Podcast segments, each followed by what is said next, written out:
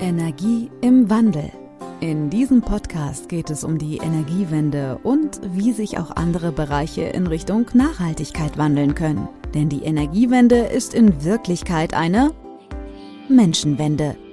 Klaus Hartmann steht für den nachhaltigen Wandel in der Energiewirtschaft und weiß als Familienvater, dass Nachhaltigkeit die Lebensgrundlage für unsere Kinder ist und wir genau jetzt etwas ändern dürfen. Hallo und herzlich willkommen zum Podcast Energie im Wandel. In dieser Folge geht es heute ums Thema Kraft-Wärme-Kopplung und Fernwärme. Und bei mir im Interview ist heute der Doktoringenieur Jens Kühne, dem Experten für Kraft-Wärme-Kopplung beim AGFW. Und kennengelernt habe ich den Jens äh, im Jahr 2012, als ich beim AGFW, das ist übrigens die Arbeitsgemeinschaft Fernwärme, nennt sich heute der Energieeffizienzverband für Wärme, Kälte und KWK, als der AGFW praktisch einen neuen Expertenkreis mit dem Titel HKW oder Heizkraftwerke größer 20 MW ins Leben gerufen hat. Und in diesem Expertenkreis durfte ich ein paar Jahre mitwirken und war auch die letzten Jahre der Vorsitzende, bis ich ja bekanntermaßen etwas anderes gemacht habe. Und hier kommt erstmal die offizielle Anmoderation von Jens. Dr. Ingenieur Jens Kühne, Jahrgang 1980, hat nach seinem Maschinenbaustudium im Bereich Energie- und Kraftwerkstechnik promoviert. Seit nunmehr zehn Jahren ist Jens beim AGFW erst als Referent Erzeugung, seit 2018 als Bereichsleiter für Erzeugung, Sektorkopplung und Speicher. Seine Expertise liegt in technischen Sachverhalten der Energie- und Kraftwerkstechnik, insbesondere bei der Kraft-Wärme-Kopplung und erneuerbarer Wärmeerzeugungstechnologien, insbesondere Power-to-Heat, Großwärmepumpen und Solarthermie. Er arbeitet an der, in einer Vielzahl von Fachgremien und Forschungskonsortien. Welche das genau sind, das klären wir im Gespräch. Und jetzt, Jens, äh, möchte ich dich herzlich begrüßen und bin froh, dass du da bist. Ja, super. Vielen Dank für, für die äh, vielen Worte. Man, äh, so alt komme ich mir ja noch gar nicht vor, dass man so viel darüber sagen kann. Aber ja, äh, ich freue mich auch. Ja, sehr schön. Ja, gut. Ähm, das, Expertise hängt nicht zwingend mit dem Alter zusammen, bin ich der Meinung. Also wenn jemand ähm, irgendetwas zehn Jahre lang gemacht hat im Leben, bin ich mir relativ sicher, dass er in dem Bereich eine große Expertise aufgebaut hat. Also das kann theoretisch auch schon mit, na gut, mit zwölf ist schwierig, aber so mit äh, 20 der Fall sein, wenn jemand tatsächlich irgendwas aus seinem Hobby heraus professionell betreibt. Das sieht man ja immer häufiger, dass es Anfang 20er gibt, die auf Social Media so fit sind, dass sie gefühlt äh, besser beraten und umfänglicher beraten können als jemand, der vielleicht seit äh, 30 Jahren dabei ist und womöglich in einem Zeitraum das Wissen aufgesaugt hat, wo das Gehirn vielleicht nicht mehr so formbar war, um das mal ganz vorsichtig zu formulieren. Das stimmt auch, ja. Das, äh, ja, würde ich so unterschreiben, das stimmt. Ja, aber lass uns bei dir mal als Person anfangen, Jens. Äh, du hast gesagt, du bist noch nicht so alt. Ähm, wie bist du nee, zu dem? Ich habe gesagt, ich komme mir noch nicht so alt vor. ja, auch ein spannender Punkt. Das hat Einstein ja auch bis zum Ende gesagt, dass er im Prinzip sich ja immer noch wie ein kleines Kind äh, gefühlt hat innen drin. Ich glaube, das ist wichtig, weil in dem Augenblick, wo wir anfangen, keine Ahnung, uns seriös oder alt zu fühlen oder sonst was, ähm, nehmen oder beschränken wir uns, glaube ich, in manchen Lebensbereichen und in manchen Situationen. Und ähm, es ist eine gute Einstellung. Ja, denke ich auch. Habe ich auch so vor beizubehalten. Wir, wir schauen mal, wie lange das klappt. Sehr gut, wunderbar. Aber erzähl mal, ähm, ich hatte äh, gesagt, Maschinenbau hast du studiert. Ähm, war das da schon klar, dass es dann Richtung ähm, Energietechnik geht oder war das ein eher breiter angelegtes Studium oder wo kam die, das Interesse also her? Genau, ich, ich habe in Darmstadt studiert. Das Ganze ist da breit aufgestellt. Das heißt, man kann auch gar nicht so äh, sehr stark sich spezifizieren. Das heißt, man kann jetzt natürlich dann später dann so ein bisschen schauen, in welche Richtung man geht, kalter Maschinenbau, warmer Maschinenbau und da so ein bisschen die, die Weichen vorstellen. Aber es gibt jetzt nicht so einen Abschluss Energietechnik oder sowas. Also somit mhm. war das immer relativ offen und, und ja, weit aufgestellt. Ähm, aber man hat sich ja dann doch relativ früh dafür entschieden, was, was für einen selbst interessant ist. Und das war dann für mich eben so der warme Maschinenbau mit äh, Turbinen, mit Fluggasturbinen, aber auch so Energiesysteme etc. Ja. Okay, und wo kam das Interesse? Hattest du da mal irgendwo ein Praktikum gemacht? War in deiner Familie irgendwo, was weiß ich, der Onkel oder so beim Energieversorger? Nee, gar nicht, nee? gar nicht. Also ich denke eher, dass das durch, durch meinen dann späteren Doktorvater so ein bisschen kam, äh, der ja, der, der da auch sehr, sehr tief drin ist ähm, oder drin war und ähm, da auch sehr viel in Richtung Strom, Stromsystem beziehungsweise Energiesystem auch, ja, jetzt nicht unbedingt geforscht hat, aber da ein großes Interesse dran hatte. Okay, und der war schon im Studio mit Vorlesung praktisch involviert, sodass du ihn kennengelernt hast, oder? Genau, genau. Dann in, ja, das war dann eben solche Vorlesungen wie äh, Energie- und Kraftwerkstechnik in die, in die Richtung. Mhm. Sehr gut. Super. Ja. Und dann kam es eben dann darauf, dann durch das, äh, durch die Promotion, die ich dann genau an dem äh, Institut von, von dem Professor dann gemacht hatte, dass das Interesse dann da immer höher wurde oder größer wurde. Aber die reine Forschungstätigkeit war jetzt eigentlich sehr unspezifisch auf das Energiesystem drauf, sondern das war, es ging ja sehr stark in die, in die, in den Fokus ähm, Verbrennungssimulation in, in Gasturbinenbrennkammern. Also mhm. schon sehr, ja, sehr forschungs- beziehungsweise auch programmiert lastig, mhm. so äh, dass da jetzt auch wenig Berührung mit dem alltäglichen Energiesystem und den Problemen, die, mit denen man sich heute rumschlägt, äh, zu tun hatte. Aber ja. das Interesse blieb nicht weg und deshalb kam dann danach irgendwann so, als ich dann immer weiter in Richtung meiner Promotion Fortschritt, äh, dann irgendwann das Interesse, was will ich eigentlich danach mal machen? Und da war mir relativ schnell klar, Programmieren hast du jetzt fünf Jahre gemacht, das war vorher nicht dein Hobby, wo wir das eben noch mal hatten. Das willst du eigentlich auch danach nicht noch mal machen, war mal ganz interessant, das gelernt zu haben und so ein bisschen da die Systematik aufzubauen. Aber im Endeffekt wollte ich was anderes machen. Und da hatte ich dann geguckt, dass ich da in die Energiewirtschaft jetzt nicht unbedingt als ja, Planungsingenieur oder Konstruktion oder sowas gehe, sondern da wirklich so ein bisschen in die, in die Wirtschaftlichkeit auch mit reingehe. Okay, spannend. Eine Frage noch zur Promotion. Hattet ihr denn einen, einen, ich sag mal, Praxispartner, wo denn das, was ihr fünf Jahre lang oder du fünf Jahre lang programmiert hast, dann in echt mal überprüft wurde, ob die Temperaturen sich so eingestellt haben, ob die Verbrennung wirklich so stattgefunden hat oder wie mhm. wurde das gemacht? Also in meinem Projekt jetzt nicht oder in meinen Projekten, die ich hatte, nicht. Ähm, das gab es bei anderen Kollegen, ähm, gerade wenn das so Drittforschungsprojekte waren, die da finanziert waren. Da gab es verschiedene äh, Praxispartner ähm, ja, das ging von Rolls-Royce, äh, Fluggasturbinen, ähm, über dann auch, teilweise Kollegen haben auch Motorsimulationen ähm, gemacht. Da waren dann natürlich ja, verschiedene Forschungskonsortien von den Automobilherstellern dann auch mit dabei. Aber ich war quasi auf einer sogenannten Landesstelle, das heißt, die war frei von irgendwelchen Tritt- oder Industriepartnern. Mhm. Da war komplett freie Forschung, nenne ich das. Sehr gut. Keine äh, Einschränkung außer Praxis vorhanden.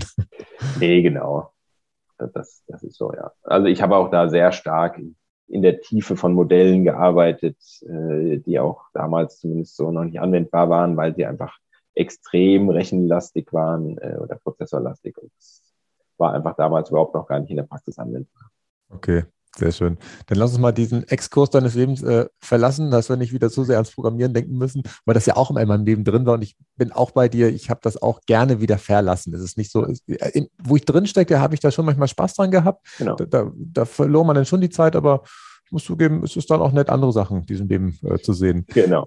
Wie kam denn der Schritt zum AGFW? Kanntest du den Verband vorher schon? War das einfach Zufall oder äh, häufig gibt es ja keine Zufälle im Leben? Wie, wie kam das ja, zustande? Ja, aber das war schon wirklich Zufall. Also das war wirklich ganz ganz klassisch über einen äh, Berufs- äh, oder Jobplattform, Jobsuche-Plattform und da war eine Stelle ausgeschrieben und habe mich ganz klassisch beworben.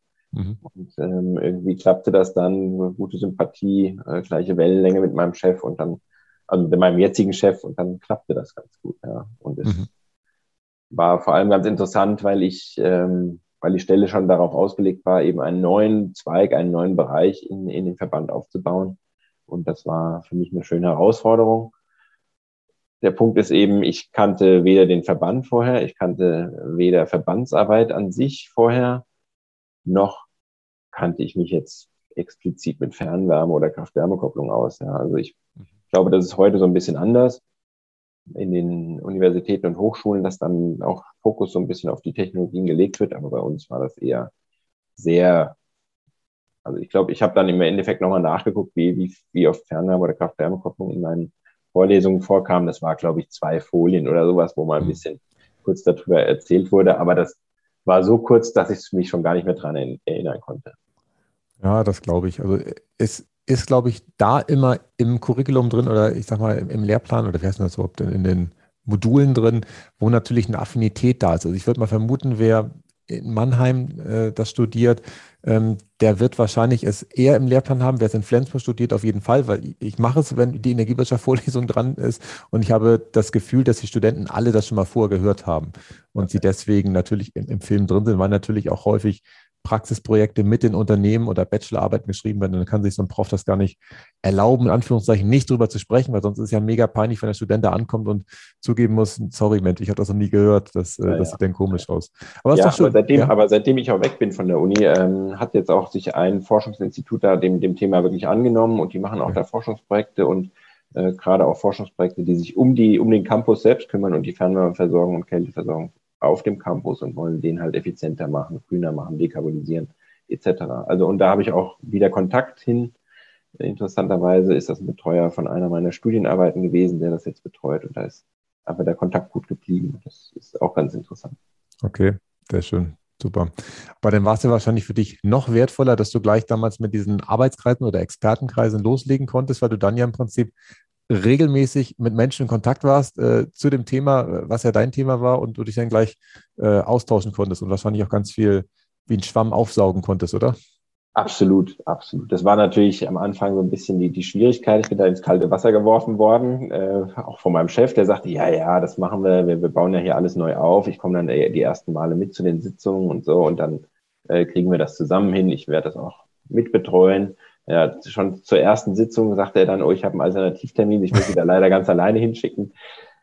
Ja, aber das Schöne ist einfach bei solchen Gremiensitzungen, also ja, ich konnte da sehr viel Wissen aufsaugen und das andere Schöne ist, in der Fernwärme gibt es wenig Konkurrenz. Das ist ja das Schöne eigentlich zwischen den Unternehmen. Es sind ja lokale Unternehmen, die Fernwärmenetze in verschiedenen Städten betreiben und damit seltenst in Konkurrenzsituationen treten. Und somit ist da einfach der Austausch sehr offen, sehr frei und davon habe ich natürlich sehr profitiert. Und somit ja. sind auch alle immer, immer äh, gut gelaunt und sehr offen äh, gegenüber dem Verband. Das stimmt. Das ist tatsächlich etwas, was ich auch sehr genossen habe, ähm, was aber auch ein Vorteil ist tatsächlich für die Branche, dass man da ohne irgendwelche Probleme sich austauscht. Ich muss zugeben, ich bin ja sonst auch immer ein sehr offener Typ und, und tausche mich da gern aus. Und gleichzeitig merke ich, dass ich habe ja davor in der Automobilbranche gearbeitet, ah, das war schon so ein bisschen gehemmter, dass man dann schon gesagt hat, ja, hier, das zeige ich mal, das ist überhalb äh, von der Wasser, äh, der Oberfläche vom Eisberg und das da drunter, das behalte ich dann für mich, um, um vermeintlich meine Expertise zu schützen. Ich glaube, es wäre immer für, oder es ist immer für alle besser, wenn man alles preisgibt, weil ich mir ganz sicher bin, dass äh, man selber ja auch immer nur einen Teil des Ganzen sieht und durch die andere Sichtweise vielleicht nachher beide einfach noch mehr haben, als wenn sie sich praktisch da einfach nur ähm, abschotten. Genau, Sehr genau. gut. Es gibt ja. da natürlich so ein bisschen noch kurz eingehakt, äh, mhm. jetzt leider so Tendenzen, wo, wo dann doch so ein bisschen eine Konkurrenzsituation aufgebaut wird, was, was ich doch schon merke, wo dann so ein bisschen irgendwann die Schranke fällt, dass dann ein paar Leute dann eben sich nicht mehr weiter austauschen wollen. Das ist so ein bisschen schade. Das sind jetzt so quasi so Ausschreibungs- äh, oder so, so Fördersystematiken, die auf Ausschreibung äh, basieren. Da ist dann jeder natürlich schon so ein bisschen gehemmt. Ja? Aber das ist, äh, das tut der Sache jetzt selbst keinen Abbruch aber natürlich in die Feinheiten geht es dann nicht. Und ja. klar, Preisabsprachen etc. sind ja im Verband eh tabu, ja. Äh, was ja auch gut ist und äh, somit, das, das wird ja eh nicht passieren. Das ist richtig, das stimmt. Das ähm, ist natürlich ein Bereich, du meinst es die KWK-Ausschreibung, wenn praktisch ähm, genau. da bestimmte Anlagenleistungen gefördert werden und diejenigen, die zu teuer anbieten, dann praktisch nicht mehr dabei sind. Genau, dass man da einfach um ja, Konkurrenzsituationen um Fördergelder hat, eben, die ja mhm. dann begrenzt sind zu jeder Ausschreibungsrunde. Und das ist einfach was, wo, wo ich so ein bisschen überrascht war oder, oder eigentlich ein bisschen schade fand, dass da so eine künstliche Konkurrenzsituation aufgebaut wird. Okay. Ja, ist so. Ähm, der AGFW, habe ich jetzt auf der Homepage gesehen, hat jetzt ja tatsächlich die, die 50-Jahr-Feier, äh, ich glaube, dieses Jahr oder war das letztes Jahr? Ich weiß gar nicht, dieses Jahr war es, glaube ich, oder? Nee, dieses, dieses Jahr, genau. Also wir ja, feiern ist gut in Corona-Zeiten, aber ja, 50 Jahre gibt es uns jetzt, äh, zumindest als, als der Verband an sich. Wir waren ja früh, früher quasi Teil des VDEW, das war aber ja auch vor meiner Zeit, bis mhm. dann so Anfang der 2000er dann, beziehungsweise oder 2008, ich bin da jetzt auch nicht so ganz tief drin, ähm, gab es ja Verbändereform und da wurden wir dann auch nochmal eigenständig. Und okay. abgekoppelt von dem VDEW, der ja dann in den BDW überging. Ja. Jetzt hast du ja von diesen 50 Jahren ungefähr 20 Prozent miterlebt. So genau. Pi mal Daumen. Ähm, vielleicht steigen wir da mal ein, gedanklich. Ähm, was hat sich gefühlt in den letzten zehn Jahren verändert, wenn du so von oben mal raufschaust, ohne dass wir jetzt in, in, in Details gehen? Hat sich da ähm, tatsächlich substanziell was anders ergeben oder ist eigentlich vieles äh, zumindest in dieser Phase gleich geblieben? Von den Branchenthemen meinst du jetzt? Ja. Ja, ja, also da hat, da hat sich auf jeden Fall ein Wandel ergeben. Ja. Also vor zehn Jahren, ich meine, du, du warst ja auch lange genug mit, mit an Bord von meinen zehn Jahren. Mhm. Ähm, wir haben es wirklich, oder ich habe es sehr stark aufgenommen. Es war am Anfang, die Themen gingen Kraft-Wärme-Kopplung hoch, Kraft-Wärme-Kopplung runter, Wirtschaftlichkeit hier, bisschen Ausbau, aber jetzt auch nicht richtig viel äh, Fernwärmeausbau, sondern es war einfach ähm, so ein bisschen, es geht immer alles weiter, aber es ändert sich jetzt nichts, ja, sondern es ist einfach ein, ein normales Weiterspinnen des, des Status quo. Mhm. Und jetzt so seit, ich würde sagen, so vor fünf Jahren ungefähr hat es dann angefangen. Wir haben ja auch immer mit, mit Kollegen, die, die aus so Forschungsvorhaben kommen, bei uns im, im Unternehmen oder im, im Verband. Da kamen dann ja so die ersten Solarthermie-Themen hoch und alle immer nur sehr, ja, haben wir jetzt nicht so wirklich Zeit für da, uns damit zu befassen, etc. Obwohl das war schon eher früher, vielleicht so vor sieben Jahren oder sowas. Mhm. Und naja, wir haben da aber ja immer wieder versucht, das Thema oder solche Themen aufzubringen. Und irgendwann merkte ich dann, dass, dass da so ein, es hat irgendwie Klack gemacht, dass mhm. auf einmal so doch das Interesse größer wurde und dann so, nee, nee, das interessiert uns schon. Wir unterhalten uns da auch intern im Unternehmen jetzt äh, öfter drüber fänden wir schon ganz interessant, da mehr Infos äh, zu bekommen. Und mhm. das steigerte sich immer mehr und man merkte auch immer so ein bisschen, wie die, wie die Themen sich so äh, weiter sponnen. Also das war, also wirklich, wie, wie gesagt, fand ich, dass es viel mit der äh, Solarthermie anfing. Dann kamen so irgendwann die, die Großwärmepumpen. Das ist aus meiner Sicht so extrem explodiert von dem Wissensdrang, den die Kollegen da haben und den wir natürlich auch haben. Und ja, das, das geht jetzt einfach auf alle Technologien, die irgendwie erneuerbar oder, oder zumindest klimaneutral irgendwie, irgendwie sind, äh, über. Also ein, mhm. ein großer Boom in den letzten, sage ich mal, grob gesagt, fünf Jahren auf jeden Fall. Okay.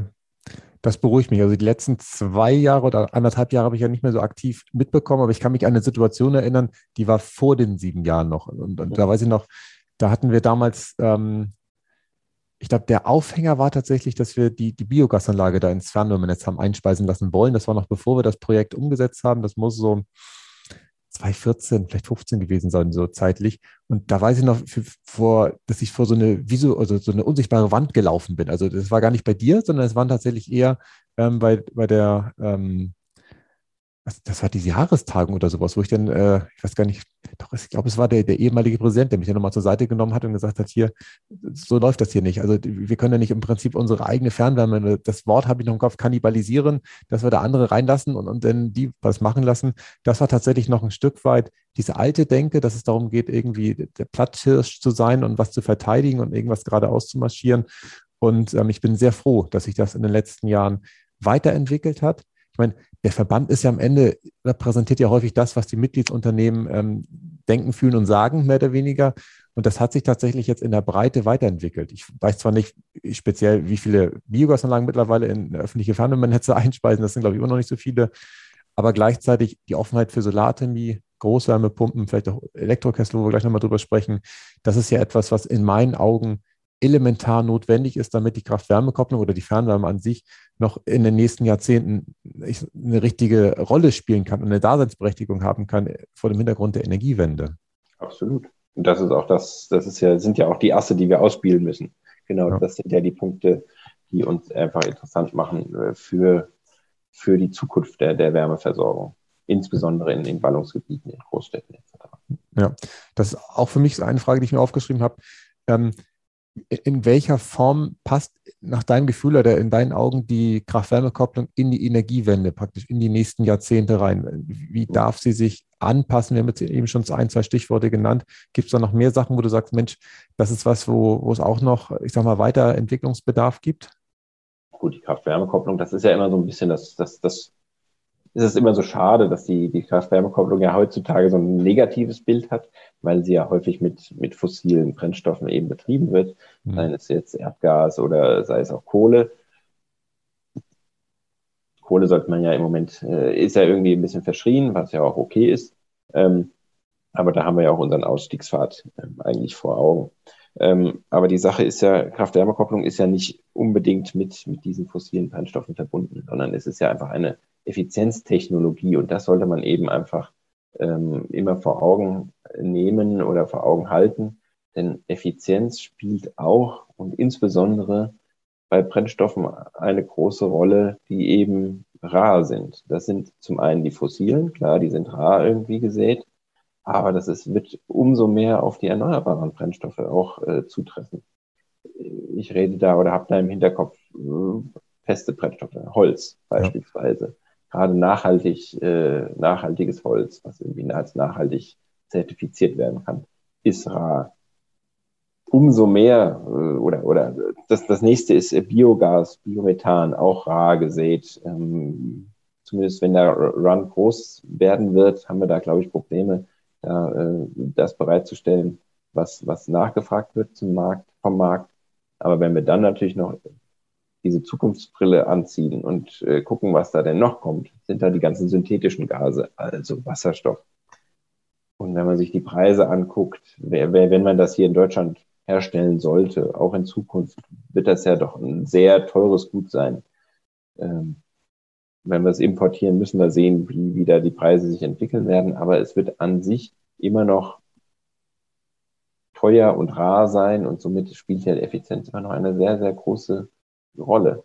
Und mhm. die muss man eigentlich auch, der, der, der muss man Tribut zollen. Und das ist eigentlich das, wo wir dann auch sagen, Kraft-Wärme-Kopplung ist eben nicht das, nicht festgefahren, so wie es heute ist, sondern es ist eine Technologie, eine Effizienztechnologie, die auch sehr zukunftsfähig ist und eben auch auf alle Brennstoffe anwendbar ist.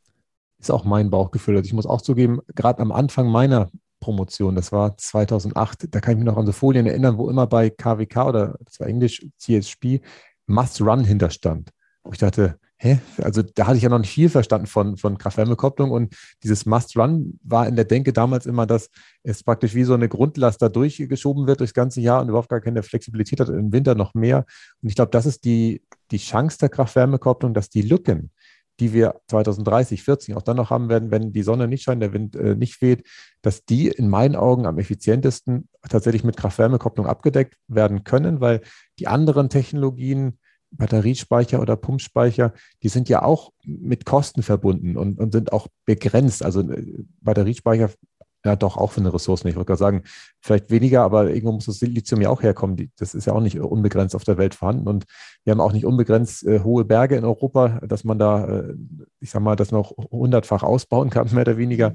Deswegen bin ich mir ganz sicher, dass auf Basis anderer Energieträger die Kraft-Wärme-Kopplung auch in Zukunft noch da sein wird und, und einen Anteil ähm, leisten wird. Also ich teile deine Meinung. Ja, das ist gut. Ich meine, wir müssen ja natürlich, wo du es auch ansprichst, gerade diese Residuallastdeckung, die wir ja auch später noch haben werden, müssen wir natürlich auch einfach sehen, dass es natürlich, äh, wir sagen immer, okay, das ist so schlecht, diese fossile KWK. Ja, das mag vielleicht schlecht sein, weil eben fossile Brennstoffe verbrannt werden. Aber wir müssen ja auch sehen, wie viel nicht KWK äh, es noch gibt, die einfach ohne Wärmenutzung eben Brennstoffe, fossile Brennstoffe nutzen. Und ja, da gilt es halt irgendwie auch der Devise zu folgen, die, das letzte fossile Kraftwerk, was abgeschaltet wird, ist eine KWK-Anlage. Hm. Weil es einfach der Effizienz, dem Effizienzgedanken eben geboten ist, das, das zu machen. Ja.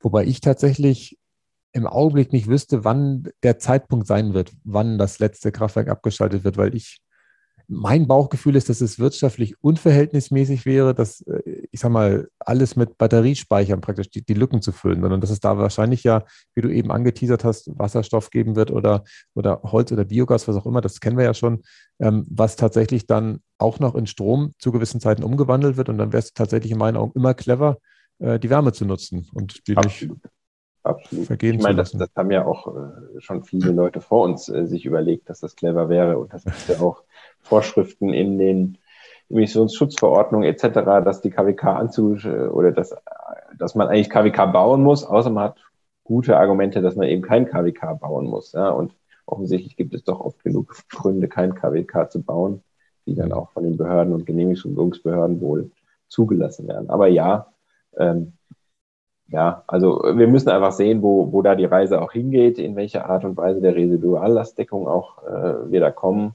Und ich denke, ich bin ja jetzt auch niemand, der jetzt sagt, okay, das wird zu 100 Prozent aus KWK gemacht, sondern das ist eben ein Puzzle und wir müssen sehen, dass wir dieses Puzzle ordentlich und systematisch aufbauen, sodass wir da am Ende eben auch zu einem kompletten Bild kommen.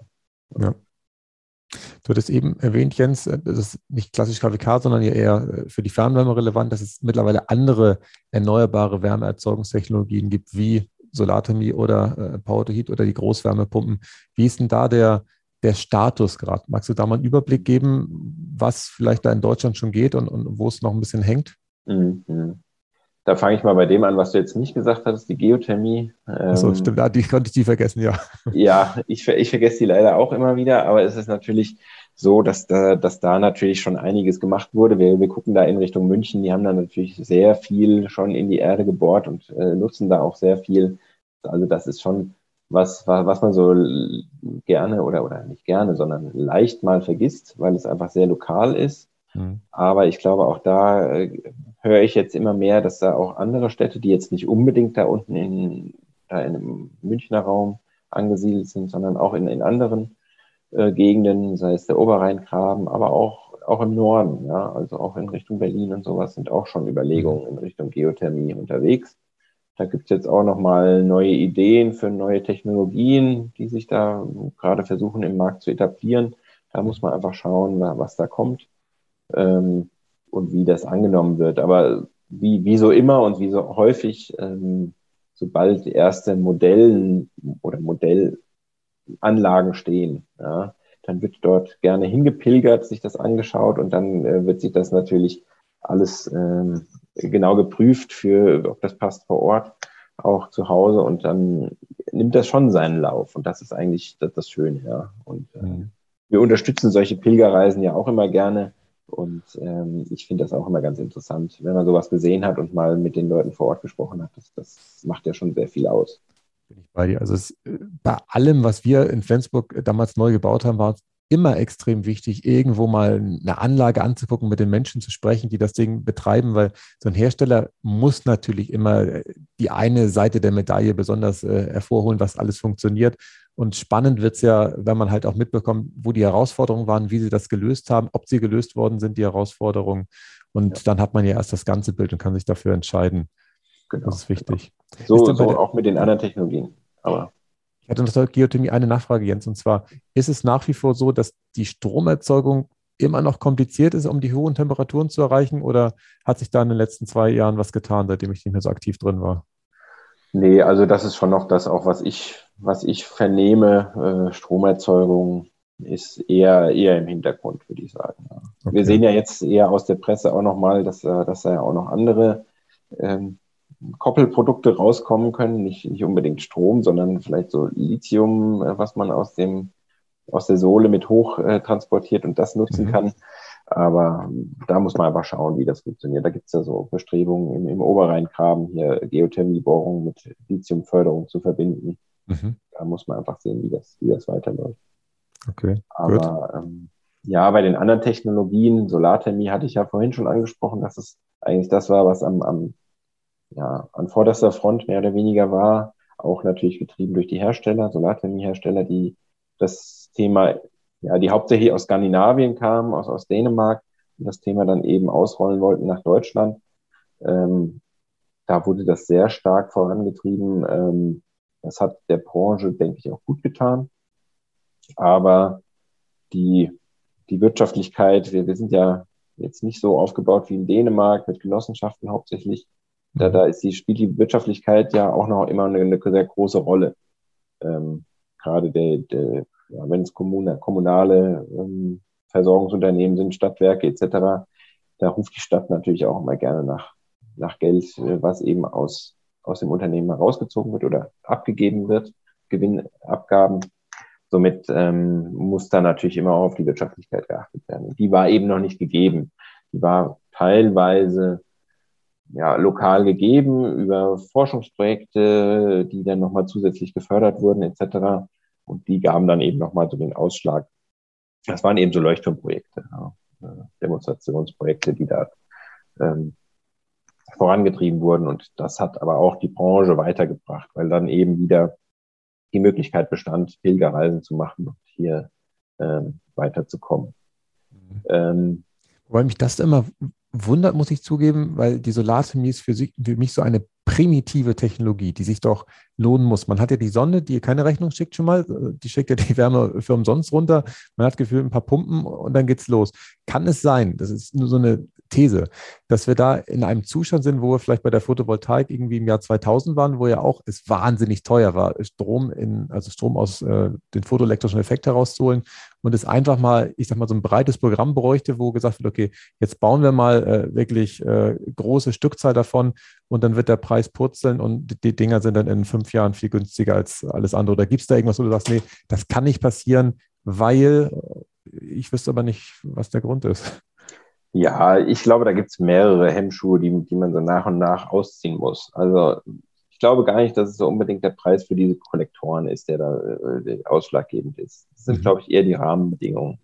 PV hat da, glaube ich, aus meiner Sicht bessere Rahmenbedingungen. Ähm, zu so einer PV-Anlage muss eben ein, ein Stromkabel gezogen werden, muss irgendwo angeschlossen werden und dann ist gut. Wir sehen es ja immer mehr an, an Autobahnen etc ähm, auch Richtung hier ähm, zwischen Hamburg und, und Flensburg. Ja, da ist ziemlich viel belegt mittlerweile. Da, da wurde jetzt wird gerade, glaube ich, sehr stark was installiert, eine ganz große Anlage. Da fährt man irgendwie einen Kilometer entlang und da ist rechts und links an der Autobahn eine Riesenanlage gebaut worden. Ähm, und das haben wir eben in der Fernwärme nicht. Fernwärme ist ja hauptsächlich in den Ballungsgebieten, in den Großstädten. Ja. Ähm, Flächen für Solarthermie findet man natürlich kleinteilig in den Großstädten bestimmt auch. Ähm, Dachkonstruktionen sind meistens nicht so beliebt, die sind halt nochmal teurer. Mhm. Aber wo findet man denn in Großstädten jetzt nochmal ähm, Flächen, die wir jetzt wirklich nutzen können und die jetzt nicht unbedingt einen Bauunternehmer für ein neues Wohn-, Gewerbe, Gebäude oder sowas nutzen möchte? Gerade bei den steigenden Kosten, Wohnkosten. Ja, wir sehen es ja, wie, wie die Preise da explodieren das ist ja das Gleiche mit den Flächen. Also da kann, kann man sich als Stadtwerk oder als äh, Fernwärmeversorger glücklich schätzen oder als Kommune, die da wirklich auch vorangehen will, wenn man da eigene Flächen hat und die auch nutzen möchte. Ja. Es gibt natürlich auch immer die Argumentation, es gibt Konversationsflächen etc., ähm, die man da nutzen kann, aber die gilt es halt erstmal zu suchen. Und da muss eben, da gibt es vorher halt einige Hemmschuhe, die auch noch ausgezogen werden müssen. Also es ist, ja. glaube ich, wirklich dieses, kenne ich nicht, ist, ist schon viel Arbeit, sich damit zu beschäftigen. Und das wird, das ist das eben, was, was aus meiner Sicht die letzten Jahre äh, aufgebrochen wurde. Und gerade jetzt mit so interessanten Förderkulissen wie das, äh, wie diese innovative KWK, das ist im Moment schon wirklich der Treiber der Technologien. Mhm. Also da wirklich eine KWK-Anlage, also was, was bekannt äh, ist ungefähr so wie bei einer Braut. Man, man will so was Altes, was Neues und was Geliehenes äh, nehmen. Und äh, da ist es so, wir, ihr könnt eine KWK-Anlage bauen, das ist was Altes, das kennt ihr schon, da seid ihr Profis drin und dann nehmt ihr halt noch was Neues dazu, das ist eben so eine KWK, eine, eine Solarthermieanlage, eine Großwärmepumpe, äh, sowas mit dazu und noch einen Elektrokessel und dann, dann ist das ein System und dann kommt man sich auch, glaube ich, besser dabei vor, wie, wie das so genutzt werden kann. Und, und man kann so ein bisschen im Kleinen üben und das dann für die größere, für die größeren Anlagen im Nachhinein dann auch nochmal übernehmen. Ja. Und das ist, glaube ich, schon das, wo wir uns gerade befinden. Diese Ausschreibung der IKWK, das ist ja seit 2018, glaube ich, äh, aktiv. Und jetzt zum Ende des Jahres, beziehungsweise Anfang nächsten Jahres, gehen jetzt die ersten Anlagen in Betrieb. Das heißt, da wird schon ordentlich jetzt gebaut. Da werden wir jetzt in den nächsten Jahren deutlichen Zuwachs an solchen Anlagen jetzt äh, sehen. Mhm. Das heißt, ähm, also das Argument habe ich tatsächlich gut nachvollzogen. Das war ja auch immer in Flensburg so ein Hemmschuh, dass äh, es schwierig ist für die Solarthermie stadtnah die großen Flächen bereitzustellen. Ich glaube, in Graz haben sie es ja hinbekommen, wobei es da ja auch Herausforderungen gibt, an denen sie nach wie vor knabbern. Dann lass uns doch mal über die virtuelle Solarthermie sprechen. Das heißt, wenn aus den PV-Anlagen, die ja leichter gebaut werden können, der Strom rauskommt, dann wäre ja eine Großwärmepumpe wieder im Spiel oder ein äh, Elektrokessel. Wie ist da der Zustand? Ähm, sind da, ich sag mal, die rechtlichen Hürden aus dem Weg geräumt oder ist da nach wie vor so, dass die, der eingesetzte Strom mit sehr hohen Kosten belegt ist? Äh, nee, also das war, glaube ich, auch schon, schon äh, zu Anfang nicht so. Also wenn du eine eigene PV-Anlage hast, die äh, über eine Direktleitung mit deiner ver verbunden ist, dann bist du ey, auf der sicheren Seite. Hast natürlich auch extrem hohe Investitionskosten dadurch. Ne? Ja. Das musst du dir schon optimieren äh, mit den Kosten und Betriebskosten und Investitionskosten.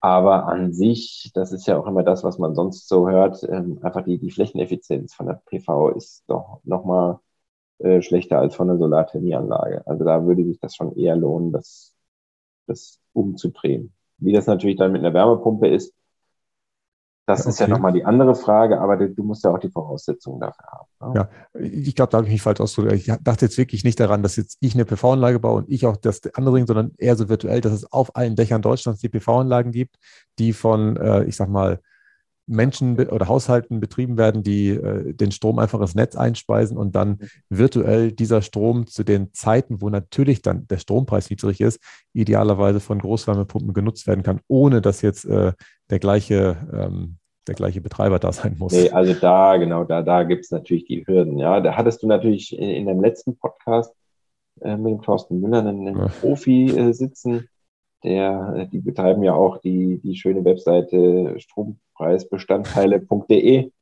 Also eine, äh, ist immer ein, ein Besuch wert.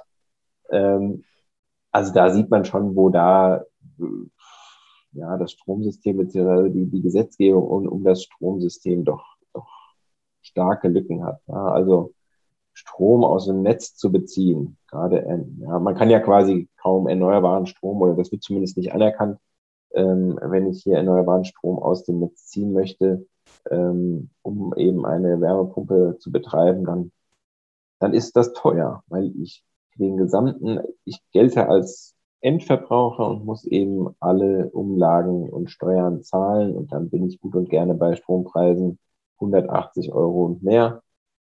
Da muss ich schon eine ordentliche Jahresarbeitszahl oder Effizienz von dieser Wärmepumpe haben, damit sich das wieder lohnt. Ne? Ich meine, ja. Ja, das ist, ist schwierig. Ähm, da muss ich aber auch nochmal einen Vorwurf in Richtung Gesetzgeber machen. Ich meine, wir, wir sehen, wie schnell das Thema Wasserstoff hochkam in den letzten zwei Jahren, würde ich mal so sagen, mhm. von null auf gefühlt 150 gestartet. Ähm, und die haben es geschafft, im letzten halben Jahr eben beispielsweise diese EEG-Umlage und auch KWK, äh, KWKG-Umlage für äh, die Wasserstofferzeugung in Deutschland bei Netzbezug zu, ja, zu eliminieren. Das heißt, wenn Sie einen Elektrolyseur betreiben, äh, müssen Sie keine EEG-Umlage bezahlen. Da ist unsere Logik gewesen, das ist ja schön. Die Elektrolyseure sind ja jetzt nicht die effizientesten. Da kriegt man ja, was weiß ich, wenn es gut läuft, vielleicht 60, 70 Prozent des, des Energiegehalts an Wasserstoff wieder raus, den man mit Strom reinsteckt. Und wir haben gesagt, guckt doch mal, was ihr machen könnt. Man kann den Strom auch gut nutzen, um Großwärmepumpen anzutreiben. Und damit quasi mit einer hohen Effizienz quasi Umweltwärme auch noch in, in Wärmenetze einzuspeisen. Das heißt, hier kriegen wir aus einer, aus dem Strom quasi das Dreifache an Wärme hinten wieder raus für Wärmenetze. Warum honoriert ihr das nicht mit einer EEG-Umlagenbefreiung? Und das ist einfach, ja, nicht angekommen, diese, diese Message. Und ich weiß nicht wie, aber ja, offensichtlich gibt es da doch andere Lobbykreise, die da noch erfolgreicher sind als wir. Ja, na gut, aber was ja Hoffnung gibt, ich habe auf eurer Website gelesen, dass ähm, ihr Gewinner vom BMW Ideenwettbewerb Reallabore der Energiewende seid. Da wird es ja ein Reallabor Großwärmepumpe geben, wo ihr mit dabei seid und glaube ich auch viele andere Unternehmen mit dabei sind. Und aus meiner Erfahrung, ich war in der letzten Runde dieser ähm, Syntec-Projekte, Schaufenster, Schaufenster intelligente Energien dabei, ähm, da ist schon eine hohe Aufmerksamkeit gerade des Wirtschaftsministeriums und wenn wir ehrlich, die, die machen am Ende äh, die Gesetze, äh, die zur Energiewende beitragen, da ist schon eine hohe Aufmerksamkeit da. Also das wäre vielleicht eine Chance, die Themen tatsächlich nochmal prominent zu platzieren. Das ist richtig. Das war ja auch unser Ziel. Ähm, wir sind da ja so ein bisschen ans Exot reingegangen in dieses, in diesen Wettbewerb Reallabor der Energiewende an sich. Das merkte man dann auch später nochmal, wenn es dann wirklich um, um die Förderanträge ging. Ich das ist jetzt nicht mein Projekt, da will ich jetzt auch meinen Kollegen nicht irgendwie äh, was, was wegnehmen an, an Informationen, aber man merkte doch sehr stark, dass diese Förderkulisse auf, auf Wasserstoffprojekte ausgerichtet ist. Und das sieht man ja auch, wenn man diese Reallabore anguckt, wer, wer da gewonnen hat. Das ja. sind zu 80 Prozent wirklich Wasserstoffprojekte. Und wir waren da wirklich der Exot äh, mit, mit zwei vielleicht anderen Projekten noch, aber ähm, sind da sehr happy, dass wir das doch, doch geschafft haben. Und ja, wir ähm, sind da jetzt echt äh, sehr gut dabei. Ähm, fünf Großwärmepumpen in Deutschland verschiedenster Art, verschiedenster Wärmequellennutzung aufzubauen und die zu betreiben und damit zum einen die Technologie, Großwärmepumpen voranzutreiben, zu optimieren, da zu schauen, was da noch geht, zu monitoren auch in den Projekten, aber auch, ähm, wie das aber auch schon bei Sintec eigentlich der, das Ziel war, so ein bisschen den Energierahmen zu prüfen oder den, mhm. den Gesetzesrahmen zu prüfen für die Energiesysteme. Aber wo sind eigentlich die, die Hemmschuhe, wo, ja, wo, wo ist da noch Sand im Getriebe, warum das eben nicht so vorangeht. Und dafür sind ja diese Experimentierklauseln oder Labore, wie sie ja jetzt heißen, eigentlich da. Aber da muss ich auch sagen, auch Sintec, die wurden ja leicht links überholt oft von der Politik. Da wurden dann, eigentlich sollte man daraus so ein bisschen lernen und aus den Ergebnissen dann Umsetzungen in der, in der ähm, Gesetzgebung machen. Aber aus meiner Sicht war die politische Diskussion dann immer schon ganz woanders, als, als wo diese Labore, also Sintec war, beziehungsweise auch, wo es jetzt auch hingeht. Da müssen wir aber schauen, wie es da weitergeht. Ja. Ja, kann ich gut nachvollziehen, was du sagst, dass tatsächlich die Projekte natürlich eine Laufzeit haben. Ich meine, wenn da groß, äh, fünf Großwärmepumpen gebaut werden, das dauert Jahre, bis die fertig sind. Also die hat ja keiner im Regal stehen und, und baut sie dann ein, sondern das ist ja meistens ein Projekt, was alleine wahrscheinlich anderthalb bis zwei Jahre dauert und dann geht es ja erst in die Umsetzung und dann weiß man, okay, da drückt der Schuh und gleichzeitig weiß man wahrscheinlich im Vorrein schon, wo er wirtschaftlich drücken wird, der Schuh, ja, ja, wenn man ja. das ja ausrechnen kann. Ja, aber wo du es gerade ansprichst, Klaus, genau das ist ja auch nochmal ein Thema. Ähm, wir haben vor Augen, bis wann wir klimaneutral sein sollen in Deutschland. Und äh, das gilt ja auch und insbesondere auch für die Fernwärme. Und ähm, ja, je, je länger wir jetzt warten, hier solche Projekte aufzustellen, desto, desto später werden wir natürlich auch mit dem Endergebnis äh, dann, dann fertig sein. Und da ist eben auch das Problem, wir haben ja nicht mal die Hersteller unbedingt von solchen Anlagen. Wenn, sich, wenn man sich jetzt die Großwärmepumpen mal anschaut, äh, welche Hersteller es da gibt, klar gibt es da ja, viele Anbieter, die, die auch sagen, wir stellen Großwärmepumpen her, dann, dann guckt man auf die Leistung, dann sind die eben im immerhin dreistelligen kW-Bereich. Aber was wir natürlich brauchen, wenn wir wirklich große, also große Grundlasterzeuger ablösen wollen, dann, dann müssen wir schon über ja, mindestens zweistellige Megawattbereiche reden. Hm. Und da sind die Hersteller rar gesät. Die Erfahrung, also viele Anbieter zu Anfang, ähm, die jetzt so auf dem Markt sind, kommen eben aus der Kältemaschinenerzeugung. Klar, es ist der gleiche Kreisprozess, nur andersrum. Das ist eben, das sind eher die kleinen Anlagen. Und dann gibt es eben die anderen Hersteller, die jetzt so langsam auf den Markt drängen, die sagen, okay, wir, wir sind Verdichterbauer und so eine Großwärmepumpe ist ja jetzt äh, vereinfacht gesagt nicht, nicht mehr als ein Verdichter auf der einen Seite, ein Kondensator auf der anderen Seite dann machst du noch eine Pumpe dazwischen und dann hast du so eine Wärmepumpe aufgebaut. Da drängen jetzt zumindest die, äh, die Unternehmen rein, die jetzt eben solche großen Verdichter anbieten. Und das, das ist schon etwas, wo wir dann sehen, okay, jetzt kommen etwas äh, größere äh, Leistungsklassen da zustande. Und ja, da ist jetzt eben auch, sind wir eben drauf und dran, zum einen mit dem Reallabor Energiewende, ähm, da voranzugehen und, und auch den Markt zu ja, bestellen, sage ich mal. Das Interesse ist groß von vielen Herstellern. Aber eben auch durch diese IKWK äh, wird das natürlich auch nochmal vorangetrieben. Es ist Geld ist dadurch durch in die Branche reingekommen und das lockt natürlich auch viele Hersteller, was, was aus meiner Sicht zwingend notwendig ist. Ich bei dir, das stimmt. Sehr gut. Ähm, ich habe, wir kommen schon allmählich zum Ende, Jens. Ich habe noch ja. eine Frage, weil ich das noch gar nicht kannte. Ich habe auf eurer Website noch gesehen, die Plattform Grüne Fernwärme. Ja. Ähm, da geht es äh, um kommunale äh, Wärmewende, so habe ich es verstanden. Ähm, ist das neu oder habe ich das nur in den letzten Jahren nicht wahrgenommen, äh, dieses nee, nee. Angebot, was ihr da macht? Genau, das wäre schade, wenn, wenn, wenn du das nicht wahrgenommen hättest in den letzten Jahren. Nein, das ist wirklich äh, brandneu. Das ist jetzt auch von einem Kollegen von mir aus der Stadtentwicklung. Da geht es wirklich um das ja, Thema kommunale Wärmewende. Äh, das heißt, da sind jetzt, wir, wir bauen da jetzt nicht einen, ein, ein Konkurrenzverband im Verband auf, der jetzt äh, nur die grünen äh, Fernwärmenetze aufnimmt oder sich mit den Themen beschäftigt. Nein, es geht hier drum, die Kommunen auch mit an Bord zu nehmen. Ja, ich meine, wir sehen ja immer mehr, wovon wir getrieben werden als Fernwärmeversorger, als Energieversorger, auch im, im Großen.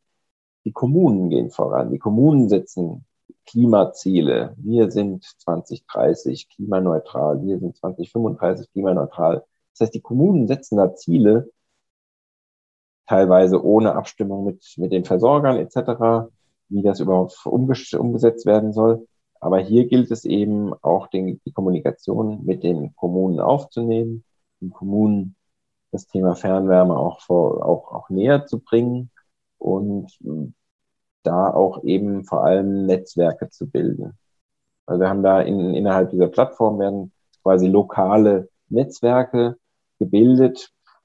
Es gibt ja auch diese Energieeffizienznetzwerke in Deutschland, die ja auch gefördert werden, so in etwa, sage ich mal jetzt natürlich im kleineren, aber so in etwa aufgebaut. Das heißt, wir nehmen da, haben da eben so Modellregionen, ich glaube, das sind fünf Stück, was die Kollegen da aufgebaut haben und gehen da eben wirklich anhand von AGFB-Mitgliedern auch, die die Expertise haben, natürlich auf die Kommunen zu, laden die ein, laden die ein zum Austausch, zu Netzwerken. Ähm, wir laden ihn aber natürlich auch ein zum, zum, zum Beraten, ja, Initialberatung. Hier, ihr habt da was vorangetrieben, aber ihr, habt ihr überhaupt Lösungen im Köcher, die ihr irgendwie nutzen könnt? Ansonsten stecken wir euch wenigstens den Pfeil Fernwärme mal in den Köcher, damit ihr überhaupt da so eine Idee habt, wie ihr da zumindest die Wärmeversorgung in die richtige Richtung bringen könnt. Und das ist einfach der Punkt, wo, wo wir versuchen, die wichtigen Player der Kommunen, die in meiner, aus meiner Sicht ja eine sehr, sehr wichtige Rolle im, im Klimaschutz vorangehen haben, auch mit aufzunehmen. Und da sehen wir natürlich auch noch viel Potenzial in Deutschland. Gerade in den Mittelstädten äh, gibt es doch einige, viele äh, Städte, Kommunen, die eben keine Fernwärmeversorgung haben, die es in Zukunft auch schwer haben, einen Innenstadtbereich irgendwie klimaneutral mit Wärme zu versorgen. Ich mhm. meine, da, da ist man ja, kommt man ja technologisch schon an die Grenzen, wie man im Innenstadtbereich, im dicht besiedelten Innenstadtbereich mit Gründerzeithäusern oder sowas, ähm, da eine ordentliche Wärmeversorgung hinbekommen möchte. Ja. Ah, das also, wird schon schwierig. Nicht unbedingt äh, da kannst du keine Erdsonden bohren, nicht unbedingt, weil oft vielleicht gar kein Garten oder sonst was da ist und äh, davor irgendwie in den Gehweg, das will vielleicht auch keiner. Da kannst du relativ schlecht äh, PV oder Solar auf das Dach bringen. Oder kannst du schon, aber das wird nicht für das gesamte, für den gesamten Energiebedarf des Gebäudes reichen. Ähm, da, da kannst du auch, ja, da, da, da, da, da fehlt dann einfach der schwierig. Platz. Ja, Pellets weil die gar nicht den Platz im Keller haben, um die zu lagern. Also es ist schon tatsächlich ein Thema. Und wir wissen ja, wie, langsam sich diese Städte verändern. Das ist ja auch gut so. Die sehen ja auch schön aus. Man will ja auch nicht jede Innenstadt dämmen. Dann geht ein Charme verloren ohne Ende. Und ich glaube, wir haben so eine Erneuerungsquote von 1%, 1,5 Prozent. Das heißt, die meisten Gebäude, die ja, werden dann noch niedriger. Glaube, niedriger, bei 0,8 Prozent oder so. Unter einem, okay, gut. Glaube, das heißt, ja, ohne dass ich da Spezialist bin, aber ich weiß, dass es äh, war ja immer so 2 Prozent ange angestrebt. Ja, ich, ich glaube, jetzt sehen wir, dass wir noch viel, viel schneller das Ganze machen müssen. Ich meine, bei 2% sind wir 50 Jahre. 50 Jahren einmal durch. Ähm, somit, das ist, das, das, muss auf jeden Fall zunehmen. Ja. Und ich meine, wer mal gesehen hat, wie, wie, wie lange so ein Pelletlaster vor der Tür steht, bis der Keller dann wirklich vollgepumpt ist bei einem Einfamilienhaus, der kann sich vorstellen, wie lange das dauert bei einem Mehrfamilienhaus, was da ja. Ah, gut, es braucht so zehn Minuten für drei Tonnen. Ich habe ja zufällig den Keller hier nebenan und puste das einmal oder lass es einmal im Jahr da reinpusten. Es geht nicht mega schnell, ja, da, da gebe ich schon recht. Also ich hatte bei meinem Nachbarn, äh, haben am Elternhaus jetzt gerade vor drei Wochen wieder zugeschaut. Das finde ich ja auch immer interessant. Das dauerte bei dem schon eine halbe Stunde, bis das voll war. Ja? Ein Familienhaus. Da war halt dann auch die Straße voll. Das ist natürlich ein kleines das war lange. Also entweder hat er ein schlecht gedämmtes Haus oder der hat noch mit dem Fahrer geschnackt. Also das, das kann auch sein, aber er stand auf jeden Fall da und die Straße war zu und das hatte ich so gemerkt.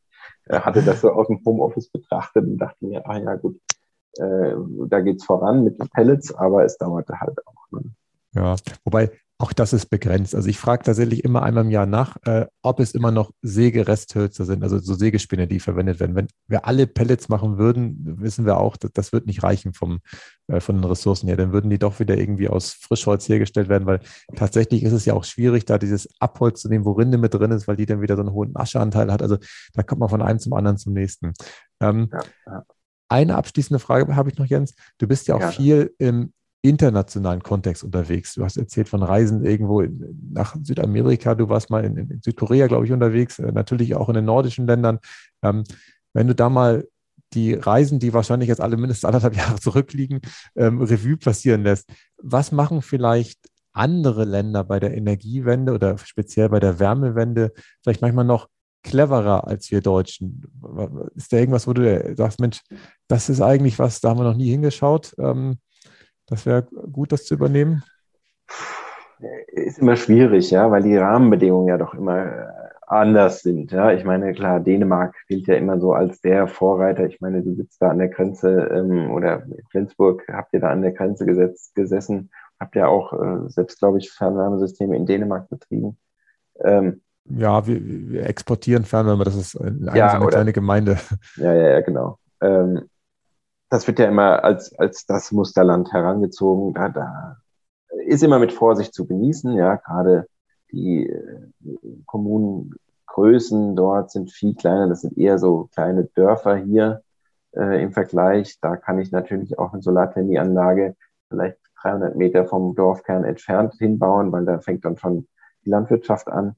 Ja. Äh, da kann ich auch große Langzeitspeicher aufbauen, weil es einfach, ja, ich muss 300 Meter Fernwärmerohr legen. Hier, wenn ich das hier in den Großstädten angucken, muss ich vielleicht fünf, zehn, acht Kilometer äh, Fernwärmeleitung legen, um sowas anzuschließen. Deshalb, äh, ja, und die Dänen haben natürlich auch sehr, sehr früh politisch angefangen, die Weichen zu stellen. Ja, die haben natürlich damals schon die, die Ölkrisen genutzt, um da die Weichen richtig zu stellen. Das heißt richtig, zum damaligen Zeitpunkt eben aus meiner Sicht, ja, weit in die Zukunft geschaut und das auch äh, gut interpretiert. Und damit haben sie da die Voraussetzungen gesetzt und gestellt. Darauf hat sich dann auch die Industrie vor Ort eingestellt. In Deutschland so einen Schritt jetzt zu gehen, ist natürlich, das würde ja große um Umwürfe quasi bedeuten, auch in der Industrielandschaft. Ähm, Südkorea zum Beispiel, ich weiß nicht, äh, mich hat das sehr stark beeindruckt. Ähm, wir haben oft Projekte mit denen, die sind immer sehr interessiert, was in Europa gerade los ist, mit, mit Fernwärme gerade. Äh, ich hatte es beeindruckt, als ich dort war, es gibt da einen Fernsehturm mitten in Seoul. Da kann man hochgehen, da oben ist eine Aussichtsplattform. Und wenn du da stehst und dich umschaust, siehst du in alle Richtungen bis zum Horizont mittelgroße Ho Wohnhochhäuser. Das heißt, das ist einfach für den Fernwärmeexperten ein oder für den Fernwärmemann ein, ein Paradies. Ja? Also es lohnt sich einfach, da jede, jeder Meter Fernwärme bedeutet, wie viel Anschlussleistung da, du da noch quasi nutzen kannst und die, die, ja, die Häuser einfach auch dann perspektivisch auch eben mit, mit, sag ich mal, Fernwärme, aber auch natürlich vor allem erneuerbare Fernwärme zu versorgen. Da sind die, die Rahmenbedingungen gut, ja, aber die, die Technologie dort ist aber auch nicht so weit. Also die kämpfen mit ähnlichen Problemen wie wir auch. Mhm. Äh, Fernwärme ist ja jetzt auch nicht so en vogue, aber es gibt natürlich schon was, was da vorangetrieben wird. Natürlich auch in, in anderen Relationen. Ne? Also Seoul hat ja auch einige Millionen Einwohner. Das muss man, solche Städte muss man in Deutschland halt auch erstmal suchen. Mhm. Aber die kämpfen mit den gleichen Problemen, beziehungsweise sind wir da vielleicht von der Förderkulisse sogar noch besser aufgebaut. Die haben sich vor allem erkundigt in Richtung ähm, Kraft-Wärme-Kopplungsförderprogramme oder auch erneuerbare Wärmeprogramme. Ja. Da, das heißt, da auch da gibt es jetzt nicht unbedingt ähm, die, ja, die Allheilmittel ja, zu finden. Was, was mich immer sehr beeindruckt hat, wenn man mit chinesischen Kollegen gesprochen hatte, wir hatten im letzten Jahr eine chinesische Praktikantin bei uns, die auch aus dem chinesischen sagen wir mal, ich, ich glaube, sie würde es als Kleinstadt bezeichnen, wir würden es als hier als Megastadt oder Megacity bezeichnen für deutsche Verhältnisse, die daher kamen und die, die berichteten, die, die berichten dann einfach von, die, die machen einfach was. Ja? Also die, die buttern da so viel Geld rein, ist immer die Frage, woher das kommt und wie das sich refinanziert. Aber sie bauen und es ist einfach so ein großer, großer Bauboom dort. Ja. Und das sieht man eben in Deutschland ja seltener. Ich meine, ich, ich sehe schon viele Fernwärmebaustellen auch. Das ist, ist mir in den letzten zehn Jahren nie so groß und so stark aufgefallen. Ähm, es tut sich auch in der Fernwärme in Deutschland einiges. Das dürfen wir nicht verkennen. Und ich glaube auch, dass wir da auf dem richtigen Weg sind. Und wir müssen uns, das ist, glaube ich, auch eine ganz wichtige Botschaft, auch im internationalen Vergleich, überhaupt nicht verstecken. Ähm, wir sind da auch mit vorne dran. Eine, auch wenn man den Blick in Richtung Großbritannien äh, legt. Ja, also die haben natürlich mit ihrem Gebäudebestand auch nochmal einiges zu wuppen, um, um dort äh, irgendwie auf den grünen Ast zu kommen, in den wahrsten Sinne des Wortes grünen Ast. Ähm, aber auch dort wird jetzt vermehrt in den vergangenen Jahren die Fernwärme promoted. Ja. Also die machen sehr viel, natürlich auf einem kleinen Niveau. Ja. Aber somit Deutschland ist sehr weit. Die Rahmenbedingungen sind natürlich sehr stark durch den Strommarkt ge, getriggert und fokussiert dadurch. Ähm, da gilt es eben jetzt auch für die nächste Legislaturperiode, für die nächste Bundesregierung hier die Wärme, Wärme noch mehr in den Fokus zu nehmen. Eher weniger durch den Ordnungsrechtsrahmen aus meiner Sicht, sondern eher durch eine bessere Förderkulisse, um einfach, ja, es sind ja nicht nur die Fernwärmeversorger, die hier angesprochen werden müssen, sondern es sind ja auch die privaten Investoren, die, die Hausbesitzer, die angesprochen werden müssen, was, was zu tun. Da wurde ja jetzt zum Ende der, der Legislaturperiode einiges gemacht mit einer Bundesförderung effiziente Gebäude.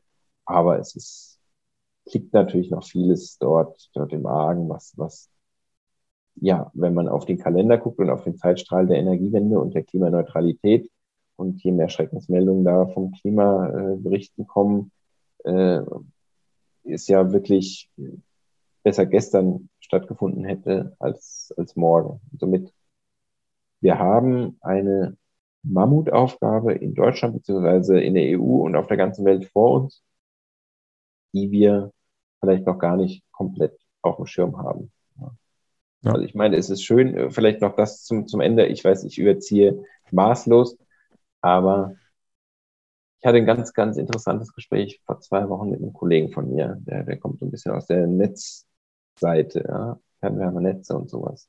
Da ist mir erstmal bewusst geworden, ich meine, es ist schön, wenn wir hier dekarbonisieren und, und die ganze ähm, Wärme grün herstellen oder aus erneuerbaren Energien herstellen. Aber es muss ja auch alles drumherum auch dekarbonisiert werden. Das heißt, ein Fernwärmerohr mit, äh, mit, mit dem Schaum innen drin, mit dem Stahlrohr, mit dem äh, Kunststoffmantelrohr, das sind ja, äh, geht ja auch auf Erdöl, äh, geht das ja auch zurück. Auch alles das, was wir jetzt bauen, eine Großwärmepumpe, eine Solarthermieanlage, auch ein, eine KWK-Anlage, die bestehen aus Stahl, die bestehen aus, äh, die Gebäude da drumherum bestehen aus Beton. Das sind alles auch Technologien oder, oder Materialien, die CO2-intensiv sind. Und das äh, da ist mir nochmal so bewusst geworden, was eigentlich da alles mit drin hängt. Ja. Es ist nicht nur, wir nehmen jetzt mal erneuerbare Brennstoffe oder nutzen jetzt mal mehr Abwärmequellen, sondern da hängt noch viel, viel mehr drin, was vor allem dann auch die Industrie angeht, wovon wir auch nochmal abhängig sind. Ja, da hast du recht, Jens, dass tatsächlich da ähm, diese indirekten CO2-Emissionen in der Zukunft viel, viel wichtiger werden. Also wir haben natürlich in der Vergangenheit häufig darüber gesprochen, dass die offensichtlichen Themen erstmal geändert werden müssen, wo wir auch noch nicht durch sind. Und wenn wir damit aber, ich sag mal, Teil der Reise äh, gegangen sind und, und es erledigt haben, werden natürlich die Indirekten auf einmal die, die Dominierenden, weil das, das ist, was übrig bleibt. Und wenn wir dann daran denken, dass wir in, äh, weiß nicht, 20, 25 Jahren CO2-neutral sein wollen, dann muss alles weg. Also das ja. äh, ist klar. Dann kommt natürlich, auch wenn wir dann bestehende Sachen austauschen, die dann am Ende ihrer äh, Lebensdauer angekommen sind, dann kommt natürlich auch nochmal Thema Abfall, äh, Recycling etc. hoch. Die ganzen Sachen müssen ja dann auch irgendwie verwertet werden. Und das, ja, so ein Fernwärmerohr hält vielleicht so schon sehr lange, 60 Jahre vielleicht, sage ich mal, 50, 60 Jahre. Im Idealfall noch länger natürlich. Ähm, aber wenn ich jetzt ein Kunststoffmantelrohr verbaue, äh, in 60 Jahren, dann ist 2080. Ja, hoffen wir, dass wir dann eine Technologie haben, um die Kunststoffe, die, die Schäume etc. zu recyceln und ja, da einfach wieder was Neues halt zu machen, was, was eben nicht CO2-intensiv ist. Ja.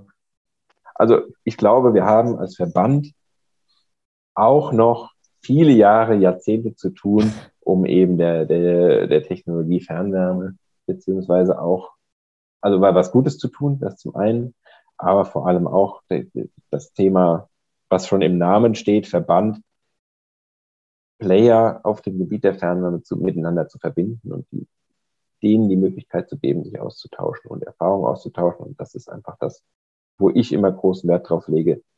Redet viel miteinander, tauscht euch aus, denn das ist eigentlich das, was uns vorantreibt. Sehr gut. Das war ein schönes Abschlussstatement, Jens. Ich sage vielen Dank. Danke. Wie kann man mit dir am besten in Kontakt kommen? Sollen wir die, die, die Website vom AGF einfach einbinden? Ja, oder? Ja? Genau. Also, wenn man meinen Namen googelt, findet man sofort die Kontaktdaten im, äh, beim AGFW. Das Gut. immer gerne anrufen, wenn ich nicht angehe, E-Mail schreiben oder nochmal probieren. Ich bin immer gut erreichbar. Alle Kontaktdaten auf der Homepage einfach auf mich zukommen. Mit allem, was, was an offenen Fragen ist, an, an sonstigen.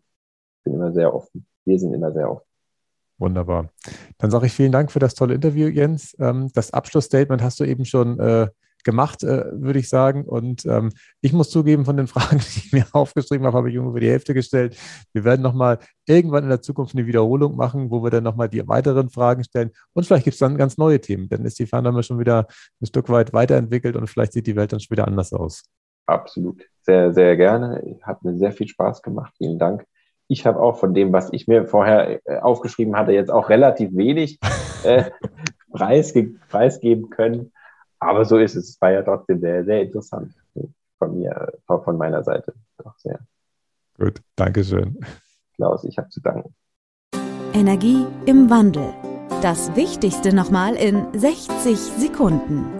Aus dem Podcast mit Jens habe ich mitgenommen, dass vor fünf Jahren äh, im AGFW es einen, einen Wandel gegeben hat, einen Klack und der AGFW ist am Ende natürlich auch nur ein Abbild der Fernwärmebranche, dass nämlich davor viele so dachten, ach, das geht immer alles so weiter, wir brauchen nichts zu ändern und dann auf einmal das Interesse da war für Solarthermie, für Großwärmepumpen und ähm, dieses Interesse tatsächlich in den letzten Jahren auch ein Stück weit zu einer Akzeptanz geführt hat und gleichzeitig natürlich ähm, da noch politische Rahmenbedingungen fehlen, die äh, ja eine richtige Marktdurchdringung oder auch größere Hersteller dann so richtig erst möglich machen würden.